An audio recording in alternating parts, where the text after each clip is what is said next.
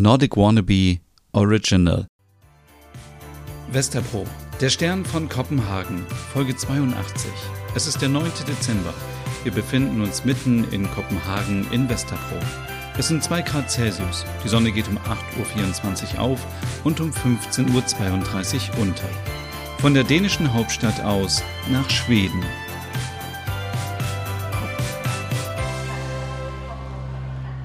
Bist du dir sicher, dass es für Merit in Ordnung ist, auf mein Kind aufzupassen?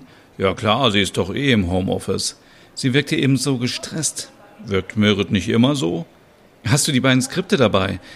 Äh, ja, habe ich hier. Ähm, hab schon Rückenschmerzen.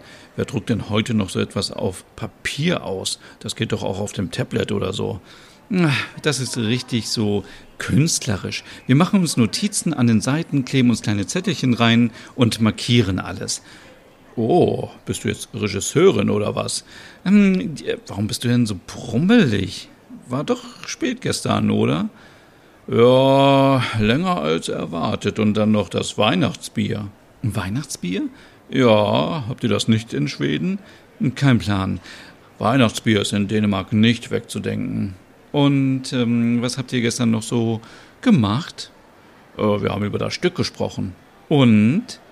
Und ich habe ihn noch etwas zu seiner offenen Ehe gefragt, wie das so funktioniert und welche Regeln sie haben. Aha. Und äh, jetzt willst du auch sowas? Hm, ich weiß nicht, aber es klingt schon gut. Sprich einfach mit Lars darüber und fertig. Ja, so einfach ist das nicht. Es wird eine Welt für ihn zusammenbrechen. Das äh, befürchte ich auch. Er ist so ein Lieber. Ich habe Knut erzählt, dass ich mich irgendwie nicht genug geliebt fühle. Und, was sagt er? Er hat auch gesagt, dass ich mit Lars sprechen soll. Er spricht mit seinem Mann auch immer offen über solche Dinge. Gut, ich dachte schon, ihr hättet miteinander rumgemacht. Was denkst du denn von mir? Ich gehe doch nicht fremd. Ähm, lass uns mal schon mal runter zum Gleis gehen, ja? Oh, nee, da ist es immer so kalt. Ich hol mir noch was zu trinken bei 7-Eleven. Ach, mach das. Ich schaue noch mal, ob der Zug auch pünktlich kommt. Wir müssen zu Gleis 7 und dann mit dem R1034 nach Elmhült. Können wir durchfahren oder müssen wir umsteigen? Ja, äh, das ist super praktisch und unterwegs können wir endlich die Skripte durchlesen. Knut will morgen schon das Casting machen. Das ganze Projekt nimmt richtig Fahrt auf, ne? Ja, ich mag das. Er reißt mich richtig mit. Ja, es wird immer konkreter. Aber hast du keine Bedenken, dass es nicht klappen könnte? Ich sehe immer alles positiv. Wir haben ja auch noch zwei Wochen Zeit. ja, das wird schon. Ich hol mir ein Wasser. Willst du auch was? Nein, immer noch nicht. okay, bis gleich. Stina spricht mit sich selbst. Ah, Ole scheint wirklich in einer schwierigen Situation zu sein. Ja, die Gefühle. Auf der einen Seite empfindet er natürlich was für seinen Freund Lars, aber er fühlt seine Gefühle nicht erwidert. Er bekommt zu wenig Aufmerksamkeit und Bestätigung. Lars findet seine Bestätigung als Leiter in der Schule und beim Sport. Braucht Ole diese Bestätigung vielleicht auch? Mehr durch ein Hobby oder durch seine Arbeit? Hoffentlich macht er keinen Unsinn und fängt etwas mit Knut an oder mit wem anderes, aber eigentlich kann es mir egal sein, es ist sein Leben und er muss es für sich entscheiden. Ich, ich kann ihn nur dabei unterstützen, glücklich zu werden. Oh, da bin ich. Äh, wir können los. Perfekt. Hm, alles okay? Äh, ja, wieso? Du siehst so nachdenklich aus. Ich, ich habe nur an einen wirklich tollen Menschen gedacht. Musst du ständig an Sören denken? Deinen Freund? Nein, nein, nein, nein, nein, äh, schon gut. Wenig später im Zug. Oh, wie praktisch, schau mal, wir fahren gleich über den Öresund. Ah, die Brücke verbindet zwei Länder. Und wir müssen nicht mehr mit der Fähre rüber. Mit der Fähre? Ja, früher war das so, ich erinnere mich noch dran aus meiner Kindheit. So ist es komfortabler. Ähm, sollen wir den Text durchgehen? Wir fahren knapp zwei Stunden. Da sollten wir einige schaffen. Ja, gerne. Fühlt sich irgendwie merkwürdig an, nach so langer Zeit wieder nach Schweden zu fahren. Das letzte Mal war doch mit Smiller, oder? Ich weiß es nicht. Gefühlt, gefühlt ist es schon Ewigkeiten her. Okay, fangen wir an. Seite 1. Wir sehen einen Schreibtisch und Merit. Sind das Ihre Anfänge als Chefredakteurin? Woher weiß Knut das alles? Erinnerst du dich noch an das Porträt, was wir mal über Merit gemacht haben? Und dann diese, diese Zeitleiste auf der Website. Ja, ich erinnere mich. Das hat er sich alles angeschaut. Knut scheint echt fleißig zu sein. Es passte alles. Ja, finde ich auch. Und offenbar hat sie das Magazin auch zu Weihnachten gegründet. Wir in Dänemark lieben Weihnachten. Es ist die hügeligste Zeit des Jahres. Wir lieben Zeitschriften mit Rezepten, Deko-Ideen und gucken, wie andere sich einrichten.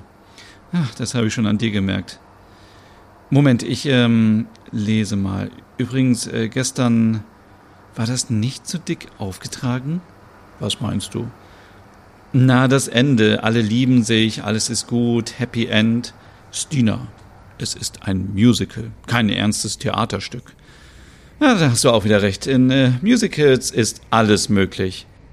Es erzählt, wie Merit die Redaktion aufgebaut hat und wie sie an ihren Aufgaben gewachsen ist. Ich mag Geschichten über starke Frauen. Das inspiriert mich immer. Mich auch. Aber wo kommt der Teil mit Weihnachten?